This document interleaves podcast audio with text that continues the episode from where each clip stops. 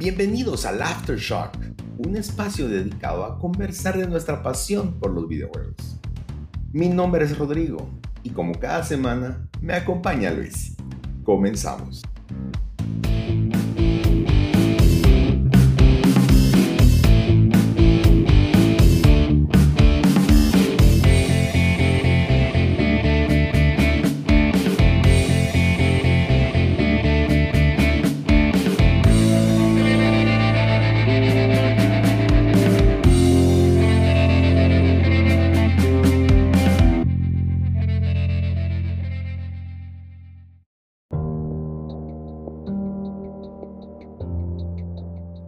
Bienvenidos una semana más al Aftershock. Qué gusto que nos acompañen. Señor Ruiz, ¿cómo estás? Todo bien, muchas gracias. ¿Vos qué tal? Bien, vos, muy bien. Aquí disfrutando de mis videojuegos esta semana. También me digas. Y disfrutando también inclusive de apagones de luz. Estuvimos ayer justo platicando. Eh, nos quedamos sin luz un buen tiempo inclusive sin servicios pude defender, que vamos a hablar más adelante de ese tema, a mis apreciados y, queridos Blu-rays que tenía ahí guardados. Pude entretenerme. Qué bueno. sí, no, no, de verdad, somos dependientes del internet. Demasiado. Es un problema y, te quedas sin Netflix, te quedas sin inclusive PlayStation, que tienes que estar conectado en línea. No, sí es un tema. Pues no necesariamente tienes que estar conectado, pero si juegas en línea, pues ahí sí, te fregaste. Fíjate que ah, vamos a hablar de eso en otro tema también, pero si compartís cuentas, sí tienes que estar conectado. Ah, bueno. Detalle. Pero no, no, no escucharon eso en este podcast jamás, nunca. Eh, pues bueno, la verdad es que esta semana yo la esperaba con ansias. Lo hemos platicado, señor Ruiz. Eh, una de nuestras franquicias de videojuegos favoritas, queríamos adentrarnos un poco y ser específicos esta semana. ¿Podrías hacernos el honor con, con la voz de la intro del menú? Claro que sí. Resident Evil. Excelente. Uy, está medio miedo, espérame. no, sí, esta, semana esta semana queríamos tocar una de nuestras franquicias, una de nuestras series favoritas. Eh, inclusive algunas de las que nos inspiraron tal vez para volvernos fans del, no solo del, de juegos, también porque para mí fue algo así, sino también ser fans del género que, que creo que con este juego cuando salió, allá por mediados de los 90, como que tuvo un resurgimiento. Los juegos de terror antes que Resident Evil, pues había algunos buenos, pero creo que todavía eran muy, eran muy arcaicos. Y este juego vino a, a, modernizar todo eso y hasta la fecha creo que muchos conceptos se mantienen. Eh, señor Ruiz, cuéntame, ¿cuál fue tu, tu primer contacto, tu primera experiencia con Resident mm. Evil? Resident Evil. Eh, pues por mi parte fue con las películas. Oh, ¿en serio? Yo, yo no conocía los videojuegos de Resident Evil sino que por medio de la primera película, em, pues cuando la vi fue como a la gran quichilera. Y no recuerdo si fue en el colegio que estaban hablando de esa película y uno de mis cuates dijo, ah, sí, pero es que en el juego no pasa así, que no sé qué yo, hay juego de eso. Entonces, ahí fue donde pues me empecé como que a adentrar eh, en todo esto.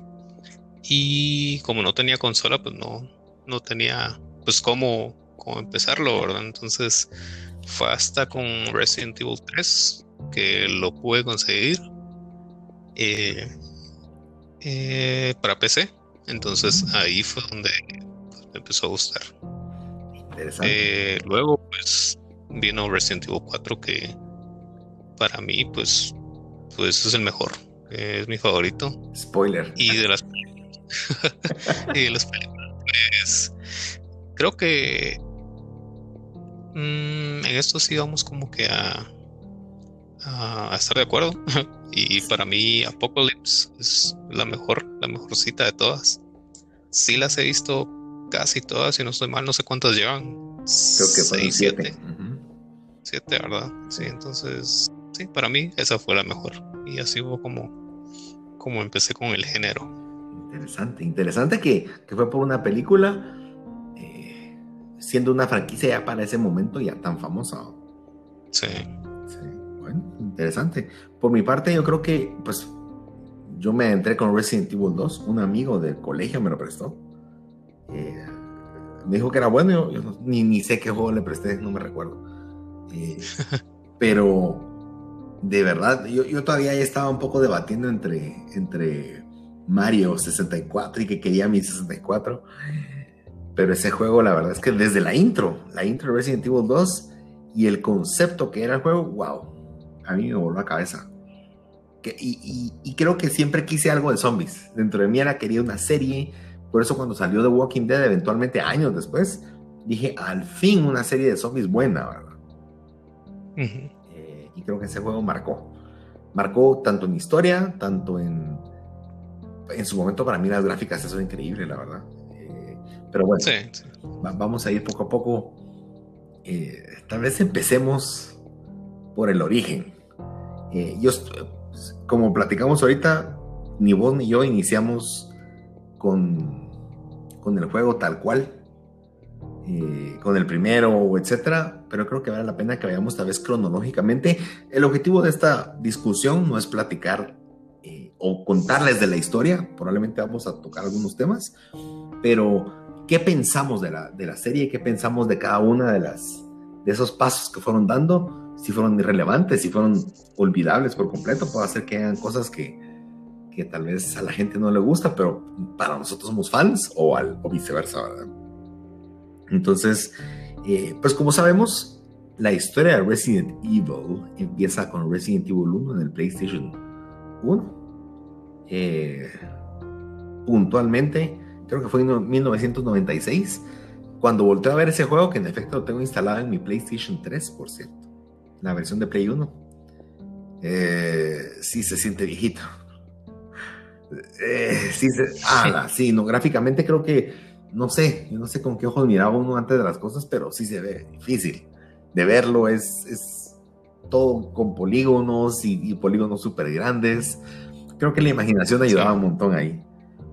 Pero eh, ese juego, la verdad es que yo no lo pude jugar, lo jugué hasta hace tres años en su versión rem remake que hicieron que portaron para GameCube y que después portaron para, para todas las demás consolas. Pues por ahí se originó la historia. Sin embargo, como han habido ya tantos juegos y tan variados, eh, hicieron un pequeño prólogo con la historia de Resident Evil 0. Y, y Resident Evil 0 es algo curioso porque yo, para mí creo que es de las historias que intentó meter como el origen de mucho de lo que habían escrito los diseñadores, los escritores del juego. Eh, pero siento que hay cosas que quedaron bien clichés. Eh, que a mí la verdad es que yo, yo lo jugué, no lo pasé, te soy honesto. Porque llegó un punto donde ya no, lo sentí pesado. Sentí que, aunque el juego es bien corto, sentí que era como, no, ya no quiero, ya no quiero de esto. Eh, sentí que ya sabía lo que iba a pasar. Entonces me alejó mucho de ese juego. Eh, la historia de Resident Evil 1, pues es qué pasa con el primer helicóptero que choca. Eh, de los dos helicópteros que iban a ver qué había pasado en la mansión Spencer, pues este primer helicóptero choca y empiezan a ser atacados.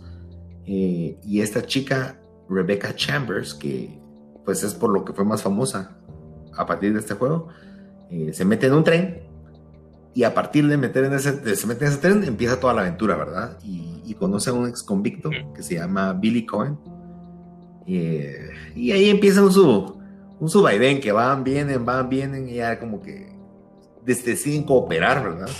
Y ahí es donde viene también mi primer, mi primer punto en el juego. La verdad es que gráficamente ese juego, pues es un juego de GameCube. Yo sí me quito el, sombrero con ese juego. Gráficamente, para su tiempo, era excelente. Es que, aunque tenga cámaras fijas y que sea un poco arcaico su, su modo de controlar, de verdad que ese juego yo debo decir que yo, siendo un PlayStation 2 gamer, yo sí sentía celos. Muchos, muchos celos. ¿Alguna vez tuviste alguna experiencia con este? La verdad ni siquiera sabía que existía. Pensé que todo empezaba con, con el 1. Pero como ahora casi que todo hacen, lo hacen así, ¿verdad? De que eh, eh, primera parte, segunda parte y después te tiran el, el prólogo. Entonces, eh, pues no sabía este. me digo, me puede, puede poner a leer y a investigar.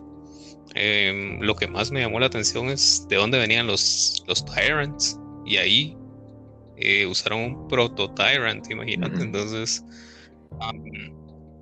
creo que sí es algo, algo viejito. eh, más o menos de, dónde vienen. Y pues nada más, la verdad, la historia, pues eh, la vi en un video, pues no me pareció así como que de lo más relevante. No, no, yo creo que no. Inclusive cuando yo lo intenté jugar, yo creo que uno ya había pasado el 1, el 1 remake y el 1 sin mis respetos, tanto la versión vieja como la versión nueva la historia y cómo es el modo juego es muy superior.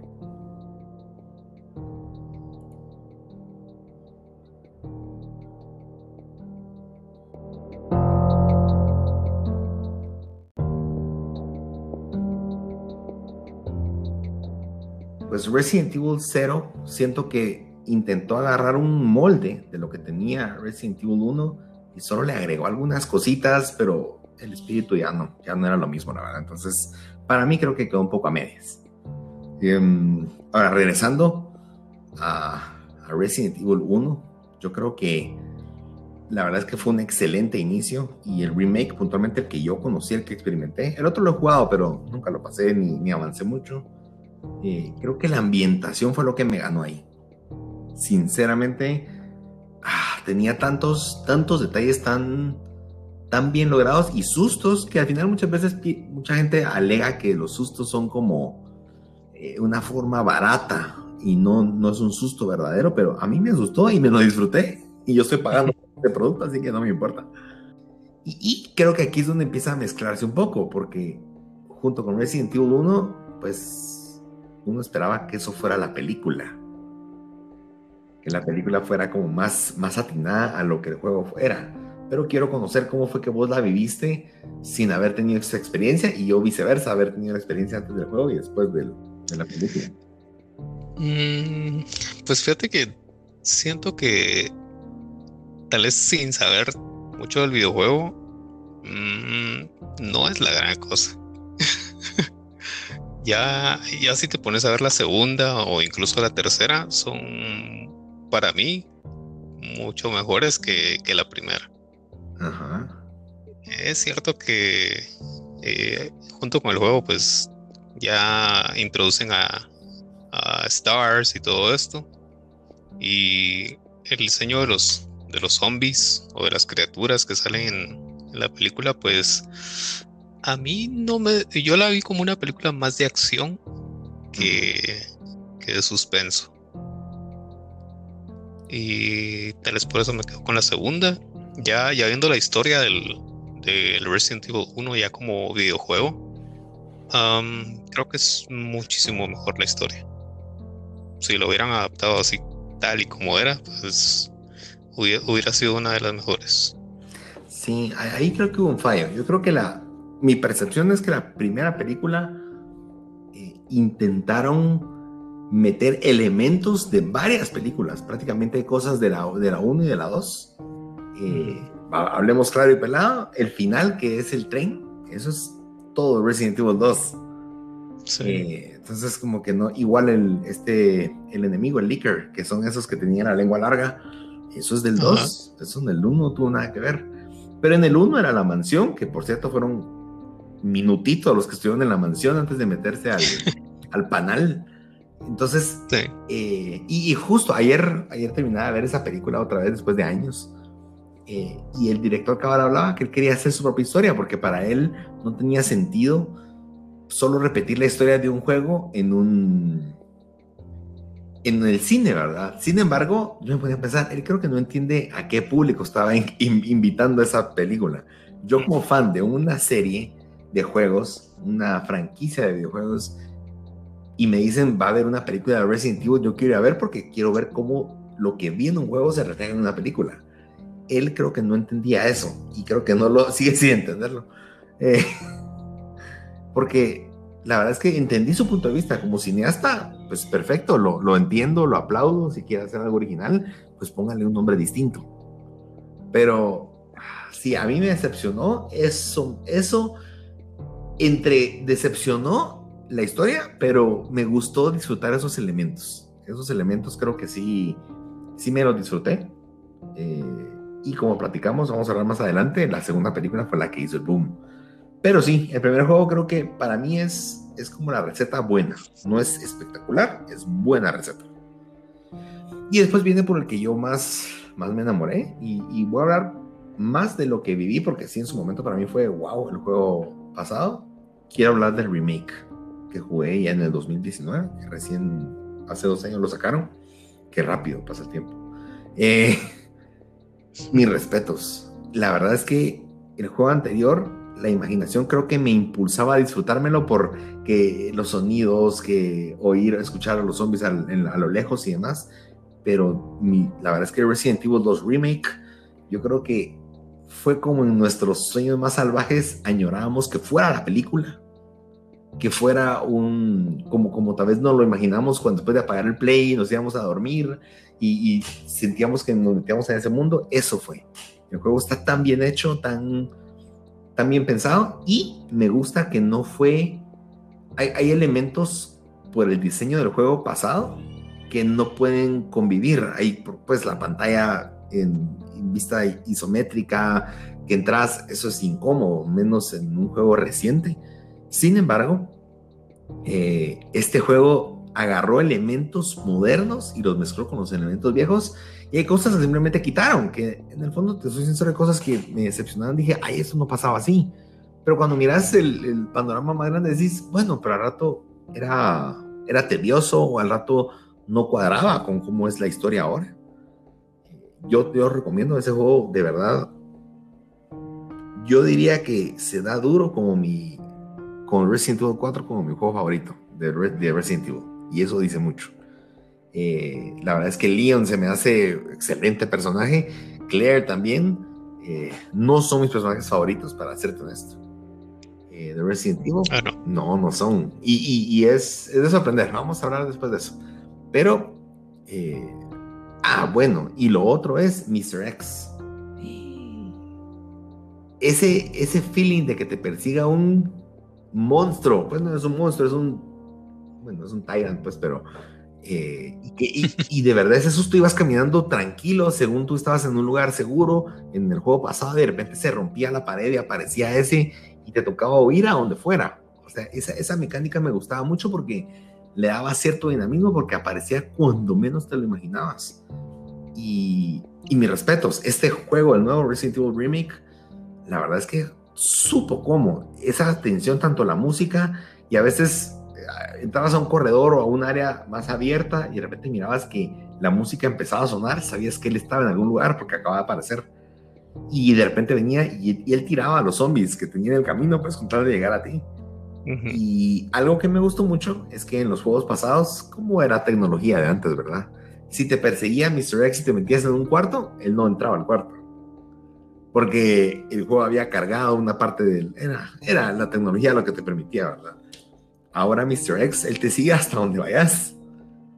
Entonces, ah, tienes que buscar un cuarto seguro y, y creo que inclusive hubieron dos o tres cuartos seguros que yo pensé que estaba seguro, entré y cuando siento abrir la puerta y me persigue, no, estos fueron los momentos más tensos y te diría que son los momentos más tensos aún más que el, que el, que el principal Tyrant, que es este, ¿cómo se llamaba? William Birkin, que es el que se inyectó, el científico que se inyectó, que es el que le crecía un ojo gigante en el brazo. Eh, ese, pues al final se ve que era el malo, pero nunca hubo una tensión tan grande contra él lo recomiendo, lo recomiendo mucho, la verdad. Históricamente después, bueno, no, ni siquiera después. Resident Evil 3 ocurre algo interesante y es que Resident Evil 3, el inicio del juego empieza un poco antes que Resident Evil 2, pero ocurren cosas en el juego a mitad de la historia que hay una pausa y después continúa después de lo que pasó en Resident Evil 2. Eh, eso lo hace un poco interesante y ahí es donde viene mi, mi personaje favorito de toda la saga Resident Evil, Jill Valentine. No te imaginas, tuve un crush, pues, con, con la chica que salía. Tengo, tengo, ya hace años, pues, pero la, chica que salía en la portada en caricatura, pues, del, del, disco de Resident Evil 3, eh, me encantaba. Y después, cuando sacaron la, la película, Resident Evil Apocalypse, la intro cuando presentan a Jill Valentine en esa película, wow. Para mí era como, ella es una badass, pues, tú chicas, mis respetos. Ella, era, inclusive en algún punto me llegó a gustar más su personaje al inicio que, que ¿cómo se llama? La chica de la película, la traidita. Se me olvidó ahorita. Eh, Alice, ajá, Alice, perdón. Yo iba a decir Mila, Mila Jojovich. Mila Sí, no. Y cuando la presentaron yo, wow, ella es mejor que la otra. Después sí intercambiaron papeles porque aparece... Eh, aparece ya Jill siendo un poco más vulnerable como que ahí le bajó un poco, como que cuando vio a Alice y vio como los, las la fuerza y las habilidades que tenía Alice, como que se hizo para atrás y dejó de ser tan, tan wow. Pero creo que le atinaron muy bien, no solo al, a la actriz, sino al look de la actriz. Mis respetos. Ah, sí, bastante. Sí. Y ahora en el último juego de Resident Evil 3 Remake, que es el que estoy jugando, también. Creo que son tres personajes distintos en su, en, en su físico, en las tres en esos tres, en los dos juegos y en la película, pero creo que en los tres la actitud creo que la tienen, me gusta. Para vos, ¿qué fue ese juego? Porque ese entiendo que fue tu primer. El, el 3, sí, pues lo mejor para mí, Nemesis. Sí.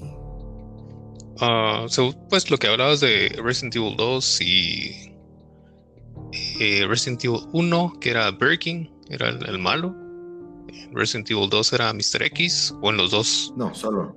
O en el 2 también era Birkin. En el 2 era, era Birkin, sí. Sí, en el 2 era en Birkin. El 1 era el Tyrant. Eh, el, el Tyrant. Ah, el Tyrant. Tyrant. Y Lisa Trevor. Y. Ajá, sí, sí, cabal. Entonces, ver a, a Nemesis así como, como el villano y todo vestido de cuero y de negro y así, eh, con unas como grapas así a la mitad de la cara, a la gran, y con una gran ametralladora, verlo, verlo así en el juego y luego verlo en la película eran idénticos, la verdad. Yo sí, no sé si has visto ese capítulo de, de Los Simpsons donde o ese meme donde tienen a Flanders así gritando como, ah, como, si que tienes a los de las manitas levantadas. Entonces eh, creo que ese era yo en ese momento cuando había, cuando había Nemesis. Creo que por eso me gustó la película. Y muy buena historia también. No te voy a negar que Jill, pues, eh, es todo lo que vos decís. Es, es una mujer así. Y creo que atrae por, por su forma de ser. Sí. Así de, como la mala, la mala y a la vez buena. Sí. Entonces, eso. Ahora, ahí, ahí, yo tengo un, un, tema que a mí me molesta, no sé si la palabra es molesta, pero la Jill Valentine de Resident Evil 3 no tiene nada que ver con la Jill Valentine de Resident Evil 1. Y se supone que entre ambos eventos pasaron seis meses. Entonces, eh, yo no sé si los eventos de Resident Evil 1 formaron de tal manera a Jill Valentine que era una, una badass en el siguiente en los siguientes seis meses, pero cuando jugué Resident Evil 1 sí sentí que ella era como muy, muy niña, muy tengo miedo, muy vale, voy a hacer ganas, pero no sé qué hacer. Entonces, yo, yo no sé si idearon y cambiaron el personaje. Me gustaría que la historia principal, Jill Valentine, fuera un poco más atrevida, te soy honesto. Sí, pero creo que ahí se centraron más en, en lo de Wesker. Sí. en la Sí, eso sí es cierto, eso es cierto, era más el, el, el, universo que se estaba creando alrededor también de Wesker, que es un personaje que se mantiene desde el primer Resident Evil hasta, pues no sé si hasta la fecha, te soy honesto, porque no he jugado el 7, pero... Mm, no, no te sabría decir. Pero sinceramente creo que esos primeros tres juegos, o prácticamente los de PlayStation 1, eh, de verdad hicieron un, para mí me revolvieron, me revolvieron porque eran juegos que En primera instancia, uno asumía que no se podían jugar, o lo que te decían es no se puede jugar en Nintendo, porque un CD tenía que 700 megas de capacidad, donde podías meter muchas cosas, videos y demás. Y en un y en un cassette de Nintendo cabían 64 megas. Estamos hablando que eran 12 veces más información en un CD. Y Resident Evil 2, por ejemplo, venían dos CDs. Eh, pero resulta, dato curioso, check. Eh, Resident Evil 2 en efecto salió en el Nintendo 64. Eh, y eso es algo, yo la verdad es que sí alguna vez lo vi y no lo creía, decía, pero ¿cómo es posible? Y no le puse mucha atención, habían pasado años. Salió dos años después, en el, 2000, en el año 2000. Y lo interesante es que el desarrollador, que fue un port que hicieron de la versión de PlayStation, de PlayStation a la versión, o PC, no recuerdo de las dos versiones, a Nintendo 64, lograron bajar de, de 1.2 gigas, que era el tamaño completo del juego, a 64 megas. Eh, eso es, eso no lo haces poniendo clic derecho con Prima. O sea, de verdad tuvieron que hacer cosas. Por supuesto, el juego no, se nota cuando lo comparas uno con otro. Los colores en el Nintendo 64 son sumamente opacos. Em, las cinemáticas también tienen. Ellos hicieron una forma en la cual hicieron la cinemática bien chiquita, lo mínimo posible, y después la ancharon como fuera un video de, YouTube de los viejos. Pero al final en una televisión CRT que no era alta definición, que dejaba o perdonaba muchos errores el juego se miraba muy bien. Y la verdad es que yo sí cuando vi que corría en un Nintendo 64, que corría sin tiempos de carga en un Nintendo 64, a pesar de que gráficamente se miraba peor, para este tiempo el peor no era tan peor. Suena feo, pero sí, la verdad es que yo sí me quito el sombrero a quienes hicieron eso. Eh, fue años después, para esa época ya va a salir Resident Evil 3 y ya se estaba escuchando eh, rumores de Resident Evil 4. Eh, y creo que es parte, de, es parte de las curiosidades interesantes. Em, otra curiosidad, creo yo, a mí me pareció, pues me llamó mucho la atención en su momento, es que en el, fue tan querida esa saga de Raccoon City prácticamente, que fue todo ese universo hasta que, spoiler alert, eh, destruyen la ciudad de Raccoon City. sí, vaya, en las películas en todos lados sale, pues. Sí, no, no, no, ya no se spoiler. Destruyeron con una bomba atómica, un misil atómico la ciudad de Raccoon City, esperando detener el virus. No lo lograron. Pero era tan querida esa historia que hay varios juegos que rondan alrededor de esa historia. A pesar de que ya estaba Resident Evil 4, tuvieron juegos que vinieron después a eso. Entonces, por ejemplo, tengo la versión de, de Wii. Yo la vi, la verdad, y me llamó mucho la atención porque era con el Wii Mode y apuntabas e-, era como un juego Time, eh, time Crisis o esos eh, House of Dead que uno jugaba en los arcades. Que agarrabas tu pistola y ibas como en corredores y te aparecían. Pues me llamó tanto la atención porque contaba la historia de los tres primeros juegos, eh, prácticamente la historia de Raccoon City, y vos como guiándote y te iba, la cámara entraba a un cuarto, entonces vivías parte de la historia, le disparabas a los zombies y, con gráficas mucho más modernas, pues a lo que tal vez no miraban los arcades. Em, me llamó mucho la atención y la verdad es que duró como dos años exclusivo en el Wii, hasta que salió en el PlayStation Move, y ya lo pude comprar. Eh, muy ilusionado, tenía mi pistolita de Move, tenía mis dos controles Move. Ahora, pregúntame cuántas veces lo jugué. Ninguna. Ninguna. Es que es costumbre, pues. es mi don. Entonces, tristemente, y lo tengo, y de verdad es que sea, quiero jugarlo, quiero vivir aunque sea esos juegos un rato, también no quiero pasarlo completo el juego, pero vivir un poco y decir, bueno, ya, ya, ya, ya rasqué ese, esa, esa pequeña picazón del juego que tenía. Eh, quiero también mencionar que hay un juego muy similar, eh, creo que se llama Dead, Dead Space Extradition, que es también un spin-off de la serie Dead Space, que sacaron para Wii y para PlayStation Move, esa sí la jugué y mis respetos. Ese juego me dio miedo. Eh, pero creo que vamos a hablar de eso después. Em, pues ese juego me llamó mucho la atención. ¿Algún, ¿Alguna anécdota que quieras mencionar al respecto de, de esta saga? De no, no, no. Me refiero a, a, Raccoon City, a todos los juegos de Raccoon City. Ah, pues fíjate que encontré una, una parte en un video donde hay una frase así bien chilera que dice Jill al matar a, a Nemesis. Si, lo mata, pues spoiler.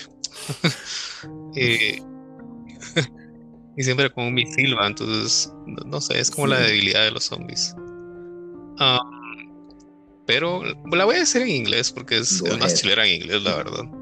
Y cuando le meto como el, el último, el último balazo, eh, no sé si te recordás o si la has visto, eh, pero ella dice, You want stars, I'll give you stars. es como que le mete Y como el fin de Nemesis era terminar con todos los stars, porque lo único que dice Nemesis es stars. Sí, entonces creo que para finalizar estuvo bastante bien. Ya después lo de. Me dio risa de cómo era que supuestamente estabas buscando un helicóptero para salir y cuando ya llegan al, al, punto de, encuentro viene Nemesis y de un misilazo se lo echa, se lo baja. Eh, creo que se le, eso le da bastante, bastante emoción a tu juego de saber qué va a pasar o cómo vas a salir de, de eso al saber que, que van a destruir. Sí, sí, es cuando va contando el, el, tiempo para abajo y uno va, tengo que estar aquí de aquí corriendo. Mm. Ahora, cabe destacar que es muy chistoso. La mansión en el primer Resident Evil termina con una explosión de la mansión. Eh, el final de Resident Evil 2 termina con una explosión del panal prácticamente. El final de Resident Evil 3 termina con una explosión de la ciudad. Es como, ahora llamen al que va a ser el final y entra el mismo con la misma idea. Eh, por supuesto en instancias distintas, pero, pero, me pareció curioso eso. Eh, sí, a mí hay otro, hay otro juego que la verdad es que sí me gusta mucho. Me pasó, mi anécdota es, yo, yo fui de viaje a Arizona y un día un mi primo, que era bastante mayor que yo, bueno, tenía bastante, siete años por ahí, eh, él me dijo, mira, vamos a comer, que no sé qué, y él me invitó, fuimos a comer alitas, me recuerdo, y él me dijo, mira, después vamos a ir a, mi apartamento. Fuimos al apartamento, yo era como un niño en juguetería, él me invitaba a lo que yo quería y era como, soy su primito que llegó de Guatemala. Eh, y me recuerdo que él quería una excusa para estar con su novia, para ser honesto. si me escuchas, André. Yo lo sabía, pero me hice loco. Sí, fuimos a comer y estaba su novia y platicamos con ella y todo, pero entonces me dijo, si quieres aquí ser play, puedes jugar, me dijo. Y me dejó en su cuarto. Ellos, ellos fueron a la sala. Yo, ay, chucos. Yo, sí, uno, pues no sé qué tenía, no me recuerdo, unos, no, no me recuerdo. Eh, no, no, era más grande, tenía ya como 14, 16. Sí, no, él creía que era inocente. pero no, no, no, no, no, yo sabía. Pero me convenció tan fácil porque me presentó el PlayStation Slim, el PlayStation 2 Slim. Ese no lo conocía yo. Y yo, wow, y ese sí que me lo compré, que no sé qué. Eh, y me dijo, mira el que tengo. Y me, me, enseñó un juego que se llama Resident Evil Outbreak. Él lo acaba de comprar. Y por supuesto lo jugué, después lo compré. ¡Hala, qué juego tan bueno! Para mí, si la puedes ver, Luis, para mí es la mejor introducción a un juego de Resident Evil que ha habido. Tanto la música, la banda sonora es increíble, me encanta la emoción. Eh, si la pueden ver, la intro de Resident Evil Outbreak. Eh, y lo interesante de ese juego es que es un juego, pues lo puedes jugar solo, ¿verdad? Pero es un juego eminentemente multiplayer en, en línea en el cual escoges a un personaje X, no sos un héroe, simplemente sobreviví como puedas y hay muchas formas de escapar de donde estás. Hay puzzles que tienes que ir resolviendo, pero estás, están como buscando cada quien sus pistas. Están los ocho personajes escogiendo sus pistas y de repente encuentran un zombie, de repente ese zombie ataca a dos personas. Y si te muerde, no te, no te morís, sino te contagia. Entonces el virus empieza a esparcer y te sale como un radar donde se empieza a esparcer en tu cuerpo el virus. Quiere decir que tenés cierto tiempo antes de que el virus tome control de vos y eso también te da, es como ese contrarreloj, porque tienes que buscar el antídoto, tienes que buscar, primero escapar para poder lograr al, llegar a un punto donde sobrevivís, lograr sobrevivir, Aunque, aunque te hayan mordido. Eh, ese juego me gustó mucho, todavía se manejaba como con la cámara isométrica, sin embargo, sí tenía su movimiento en la cámara interesante. Las gráficas eran mucho mejores, eran de Play 2, por supuesto. Eh, tal vez lo que no pegó de ese juego es que no tenía una historia o una trama canónica, sino eran historias de otros sobrevivientes.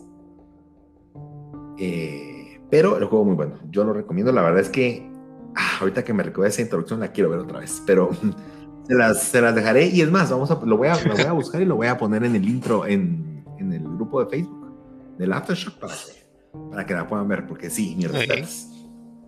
Eh, y bueno, para mí creo que ahí termina. No sé si tengas algo que agregar de la saga Raccoon City. Muy bien. No, no, no. Ahí estamos bien. Y bueno, después de la saga Raccoon City, para mí sigue uno de los juegos más queridos. Eh, este juego fue un juego que lo empecé odiando, te soy bien honesto, Luis porque gráficamente a mí no me sorprendió. Ya había visto juegos que se miraban mucho mejor. Puntualmente ya había jugado Metal Gear Solid y es un juego que se ve muy superior a este juego, pero ese juego me terminó ganando. La verdad es que es un juego demasiado bueno. Se llama Resident Evil Code Veronica. Eh, originalmente saliendo en el Nintendo Dreamcast. Y me recuerdo cuando yo lo vi alguna vez en, en un, un, programa que se llama Cybernet, que yo miraba de pequeño. Eh, yo vi, yo, wow, qué increíble se ve este juego. Y y sigue la trama. ¿Qué pasó después con, con Claire? Con Claire Redfield. Eh, ella llega a una isla, ahí la. Bueno, no, la habían aprisionado, ella iba a rescatar. También tiene otra de las mejores secuencias de introducción a un Resident Evil. También la voy a poner en el. es muy buena, pero es bien exagerada. Esta última sí es exagerada, es como es una acción, ella es. Y ayer que vi la película de Resident Evil Apocalypse, hay una parte, tal vez te diría minuto y medio de la película, que literalmente agarraron esta introducción y la, y la adaptaron con Alice. Es una copia, es una gran copia. Personalmente me gusta más la versión de Resident ah. Evil Code Veronica, porque siento que tiene más, tiene más feeling. En cambio, la versión con Alice sí la sentí muy como, solo la están copiando, pues. O sea, se notaba el sobreactuado y, como hay una parte donde un helicóptero le dispara eh, por unos cristales y ella va corriendo y, ¿verdad? ¿Te recuerdas de esa parte? Ah, pues esa parte, cuando entendés el contexto de la película, era tan innecesaria para la película. Y no tenía que haber estado ahí, no tenía que haber corrido a través de cristales para que un helicóptero no le disparara, era, no tenía sentido. En cambio, en la introducción del juego sí tiene sentido porque es un corredor, no es un área abierta. Eh, bueno, ahí lo ven, tienen que verlo, la verdad. Eh, mis respetos, ese juego, la verdad es que creo que es de los juegos más profundos en historia, si no es el más profundo, el que trata tantos temas y es el, creo que es el único juego en el cual sí viajas de un, creo que entre dos o tres lugares suficientemente apartados, donde cambias literalmente de, de escenario y tiempo y todo. La verdad es que es muy bueno. Eh, y es creo que el más heroico. Eventualmente se juntan los hermanos, eh, logran, logran, por así decirlo, ponerle fin ya a la historia, la historia principal. Ahí es donde entra esta Alexa. Bueno, ella era un clon, la verdad. Ella era un, era un, ¿cómo se llama? Al final era hija, pero era, era armada en un, en un, en un laboratorio. Fue creada en un laboratorio. Ella, ella identificó que el virus T se podía mezclar con la, con, ¿cómo era? La, una hormiga reina. Y ella se lo inyectó y se quedó como criogenizada, dormida, congelada.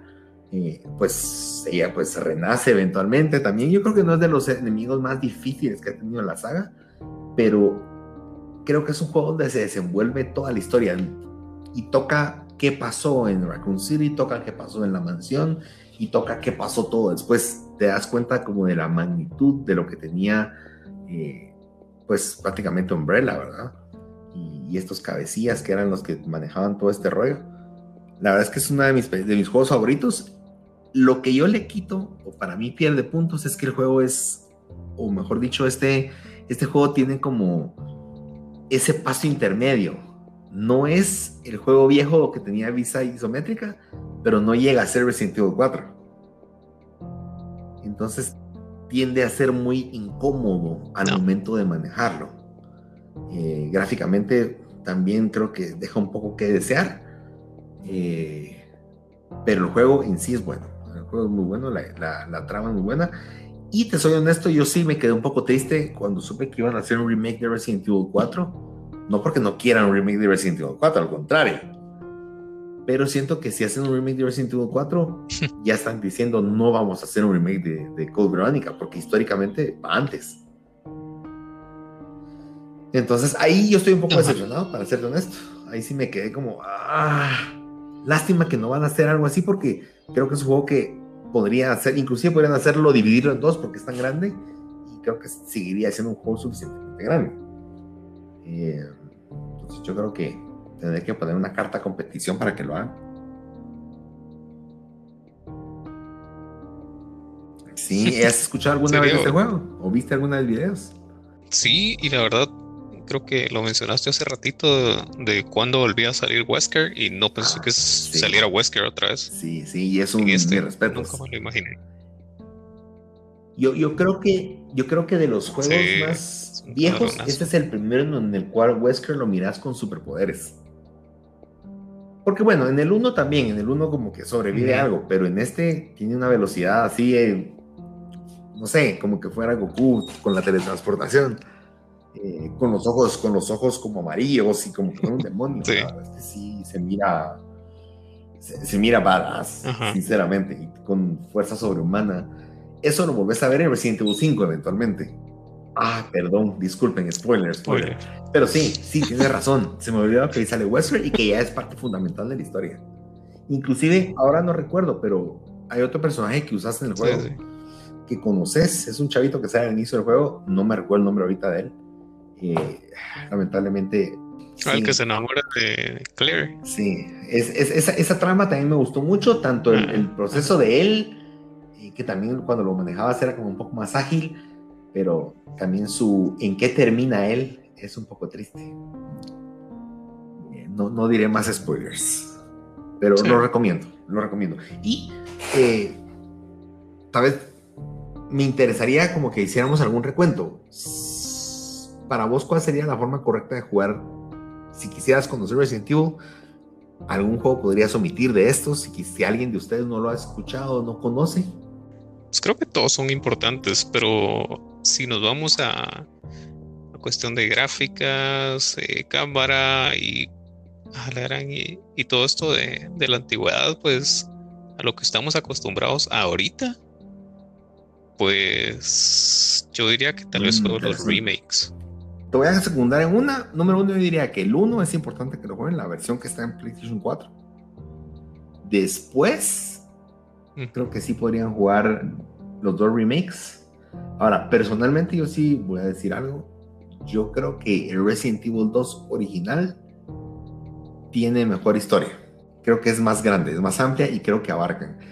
Eh, detalle importante: Resident Evil 2 tenía dos discos y en el primer disco tenías una campaña completa con Leon, una campaña completa con Claire, en donde chocaban eh, el carro de frente, por así decirlo.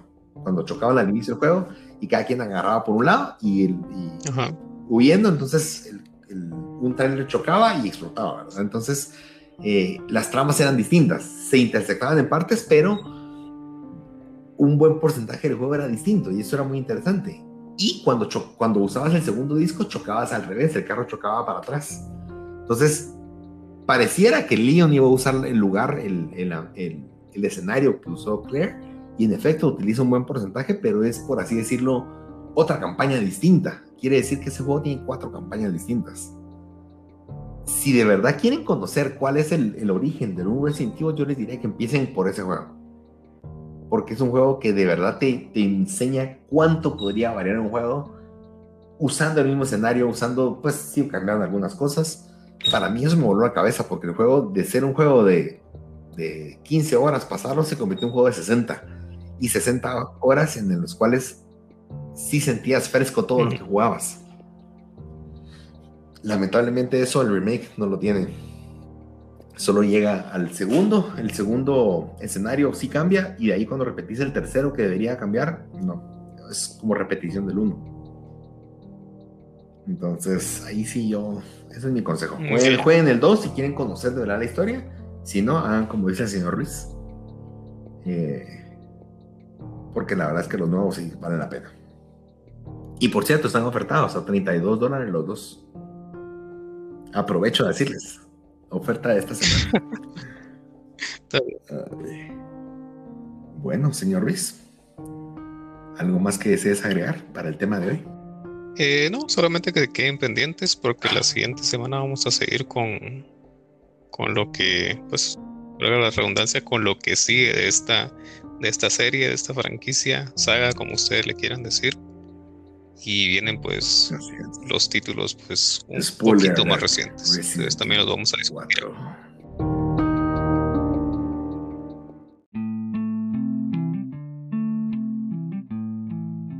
Y esta semana en las noticias del Aftershock en la industria de los videojuegos tenemos unas cuantas bombas y otras noticias un poco tristes, lamentables y, y de todo un poco. Señor Ruiz, nos iluminas, por favor. Sí, pues para mí vamos a empezar con una noticia triste.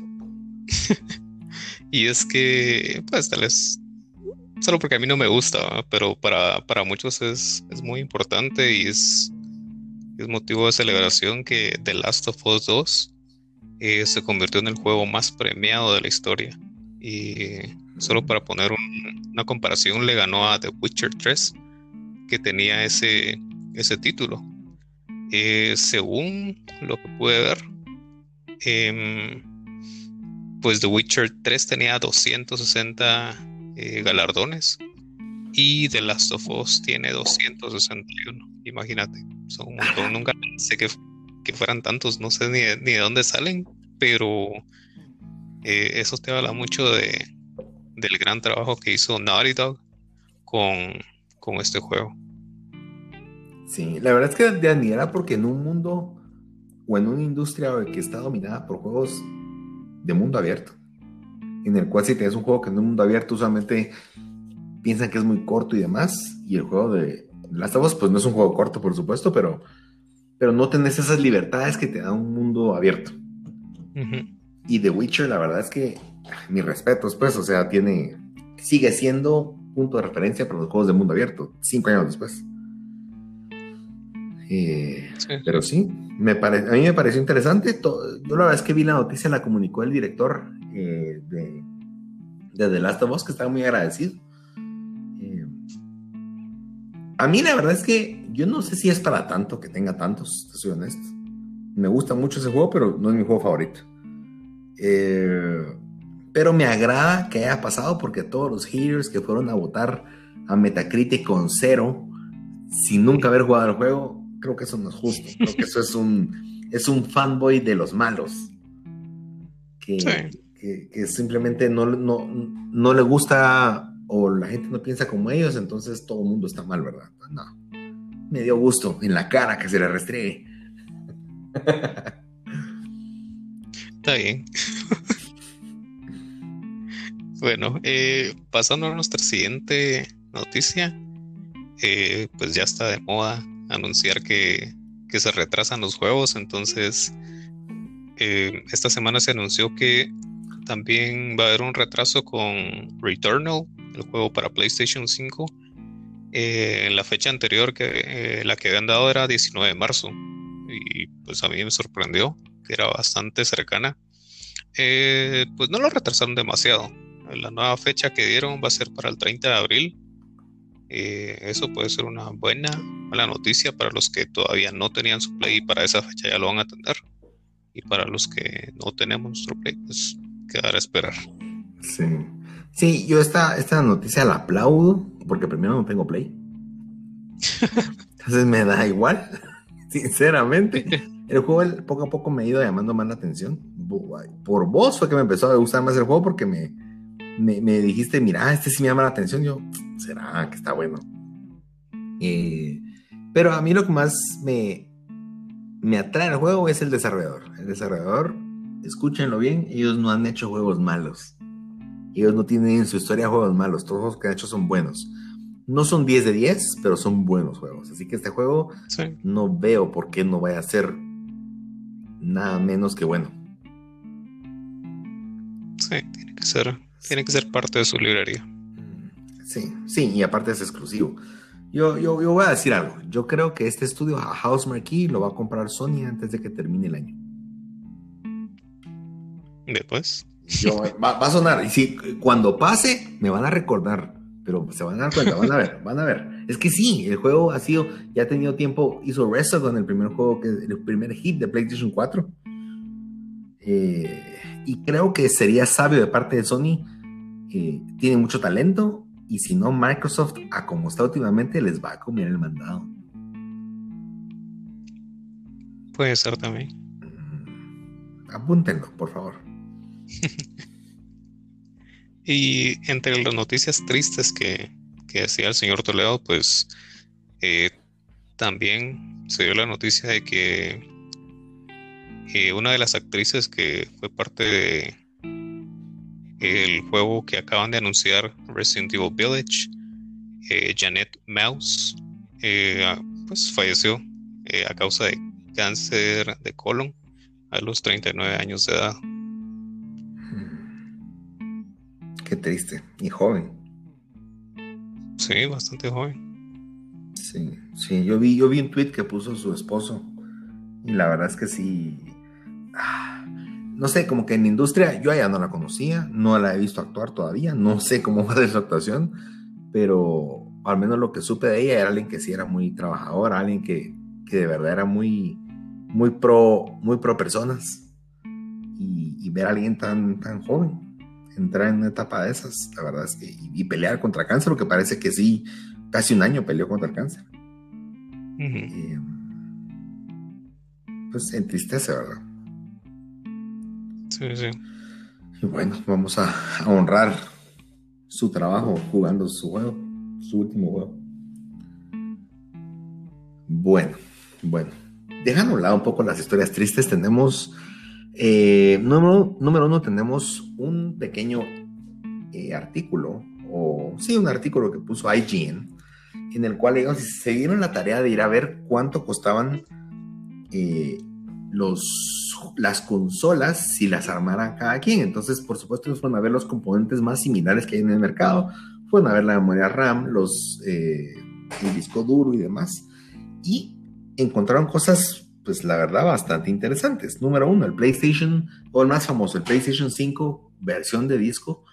Eh, su precio en retail o lo que se vende al público por parte de Sony es a 499 dólares. Y curiosamente, si ustedes quisieran armar una PC equivalente al PlayStation con los componentes según el precio de lista de los componentes, le saldría en 1024 dólares, más del doble, raspado más del doble. Eh, por supuesto, hay que tomar varios, algunos factores en consideración. Número uno, los precios de los componentes que obtiene Sony son menores, pero nunca tan baratos. Eh, esto es lo que, para mí, la verdad es que yo, yo sí debo, ser, debo decir, he jugado en PC, si me gusta PC. Yo, solo, yo soy un gamer que de verdad amo las consolas y mis motivos son parte de esto. Porque me dan una consola que ya está certificada, que me dicen, mira, esto es lo que todos van a tener. Un desarrollador va a tener que hacer un juego solo para este, este, este spec que tiene, esta memoria RAM, esta tecnología, este procesador, cómo funciona esta arquitectura y no tener que estar jugando con arquitecturas distintas y que corra aquí, que corra allá. Eh, por supuesto, PC tiene sus cosas buenas, puede ser mucho más potente que cualquier consola, pero cuando lo haces de esta forma y Sony o una empresa como Nintendo o Microsoft puede armar una sola PC chiquita, ponerle un nombre y vendértela, eh, te puedes ahorrar mucho dinero, mucho, mucho dinero. Eh, pues tal vez como referencia, también el PS5 digital de 399, que es lo que cuesta en el mercado, armarlo te cuesta 990 dólares.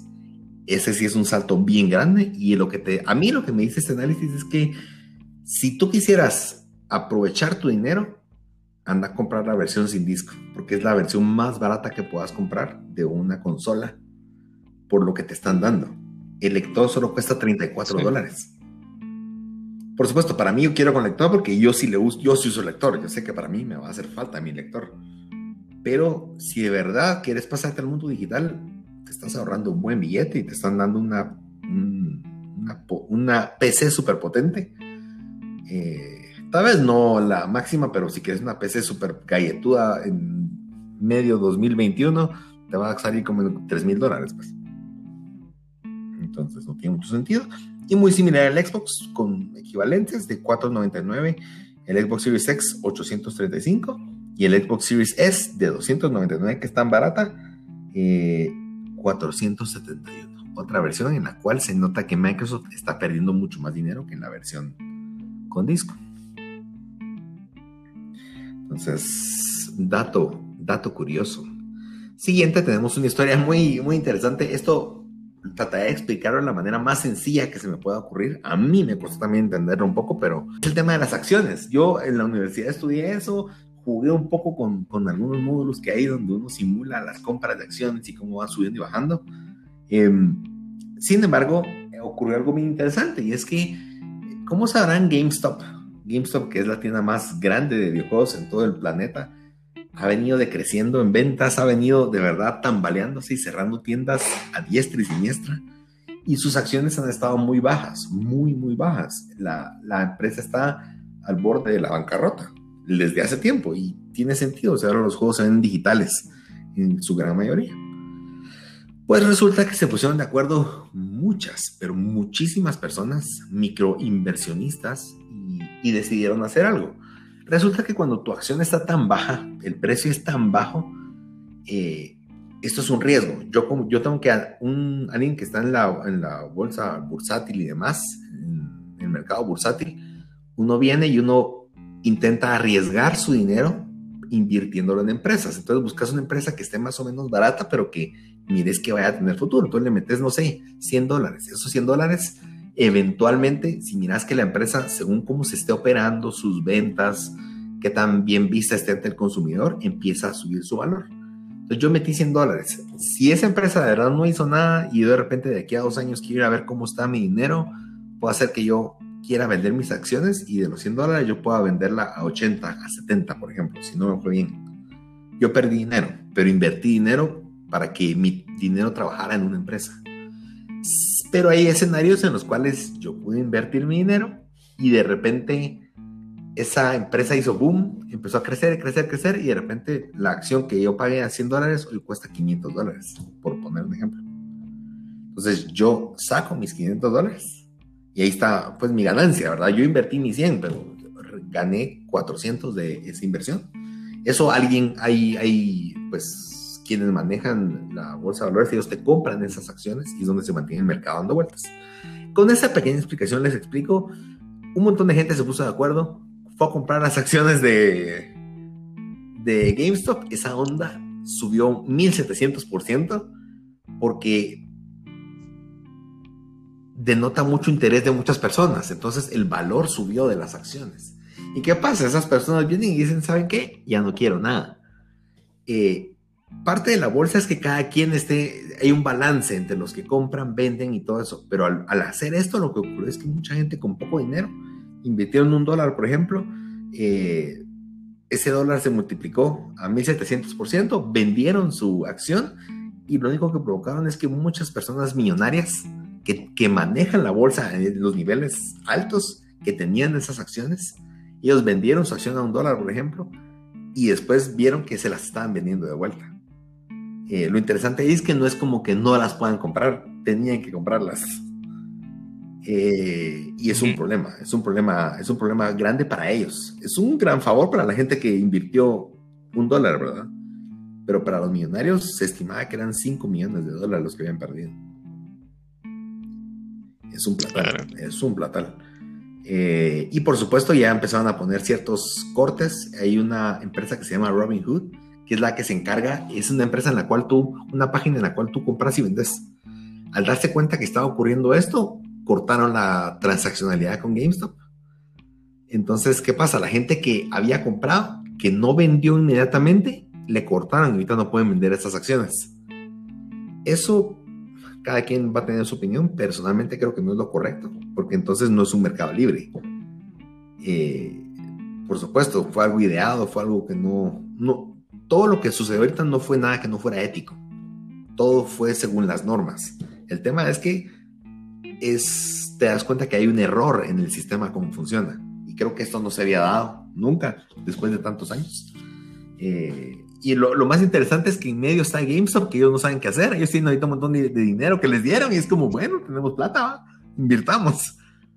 Eh, pero no, no, así como creció se puede desplomar ese precio y, eso es lo que iba a pasar. Todos compraron, subió el precio, todos vendían y después se desplomaba el dinero. Y cuando venía el inversionista que tuvo que comprar, por ejemplo, a 70 dólares una acción, solo la puede vender a un dólar. Entonces es, es, es una forma de, no es estafa, sino es una forma de jugar con el sistema y hoy le dieron vuelta a, muchos millonarios. Eh, y curiosamente fue una tienda de videojuegos. Sí. Bueno, y por último, una buena noticia. Eh, Sony ya reveló los juegos para PlayStation Plus de febrero. Y señor Ruiz, creo que tengo sorpresas agradables para vos. A ver, pues, a ver. pues, número uno, eh, bueno, no sé si para vos, pero son buenos juegos. Eh, eh, número uno para PlayStation 5. yo sé, no pero vas a tenerlo, así que lo canjeas, por favor. Ni yo tengo, yo tengo, estoy haciendo mi, mi librería de juegos de Play 5 a, puros regalitos. pues Destruction All Stars, ese ya lo había mencionado hace tiempo, va a estar disponible dos meses, ese es como el que ya sabía. exclusivo de Sony, la verdad es que a mí me llama la atención. Siento que es un mix entre Rocket League y. Bueno, no, tal vez más entre Twisted Metal con un toque a Fortnite. Eso no me gusta, pero el Twisted Metal sí. Bueno. Después tenemos otro juego exclusivo de Sony que salió hace poco más de un año que se llama Concrete Genie. Es un juego que yo venía esperando hace tiempo. Es un juego exclusivo de Sony también, que estuvo muy bien calificado. Sin embargo, es un juego que yo creo que no, eras, no es tan famoso porque no es un nombre de franquicia grande, pero es un juego muy original. Y la verdad es que salió a 30 dólares, ha estado en oferta hasta 15 y yo he estado aguantándome las ganas de comprarlo y hoy puedo decir que ya va a ser mío sin desembolsar un centavo. Bueno, en mi membresía, ¿verdad? Eh, yo lo recomiendo. Sí, sí. valió la pena.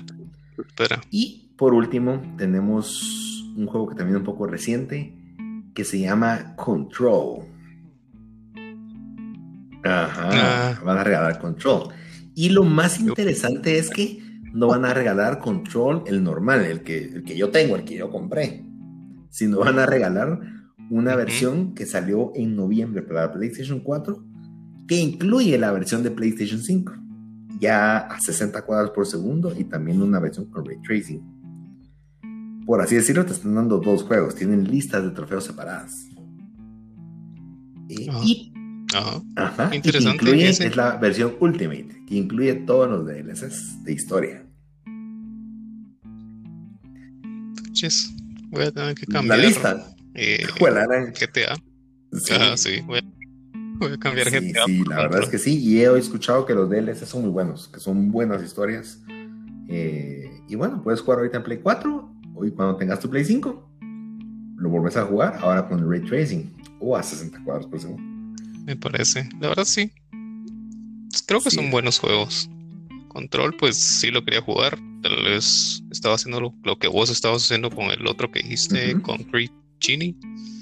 Ah, de esperar que estuvieran una muy buena oferta o que lo regalaran. Excelente. Pues pasó lo segundo. Entonces... Ahora, aquí hay una historia interesante y es que a los que compraron el videojuego en, en noviembre, que salió la versión de Play 4, están alegando y quieren un reembolso ahora de su dinero. Porque dicen que ellos compraron esa versión con la promesa de que iba a estar la versión de Play 5 y que no lo han tocado, no lo han jugado, que solo lo compraron con tal de que cuando salga ya lo tengo, no me importa. Ahora, ya pasaron, ¿qué? Dos meses y pico yo creo que es difícil. Y si no sí. las políticas de Sony, tenés creo que 15 días. Si quieres un reembolso, tenés 15 días después de la compra. Y segundo, no tenés que haber bajado el juego, ni mucho menos jugarlo. O sea, demostrar que fue un, error. Entonces yo no creo que se los vayan a topar. Sin embargo, a mí me caería mal haber gastado 60 dólares en una versión hace dos meses y que de repente se lo regalen a todos. Ah, Más que todo alegan porque la versión de PlayStation 5 sale este 2 de febrero, junto con la versión, o sea, ni siquiera tuvieron una semana antes para jugarlo ellos exclusivamente. Entonces, pero pues, ese es el riesgo. Y a mí me ha pasado, me he comprado juegos y al mes lo regalaron. Sí, pasa. Y bueno, esas fueron las noticias del Aftershock esta semana. Espero que, que se hayan disfrutado este capítulo. La próxima semana tenemos mucho más de qué platicar con la saga de Resident Evil. Eh, y de verdad creo que nos vienen momentos excelentes. Yo creo que también viene el mejor juego de la saga. Eh, pónganos follow en, en, el medio por el cual nos escuchen, ya sea Spotify, ya sea Deezer, ya sea. ¿Qué otro hay? Eh, Anchor, el que quieran. Donde nos tengan en, para escuchar podcast, denos follow. También síganos en nuestra página de Facebook. Ahí subimos los capítulos, subimos alguna información también relevante.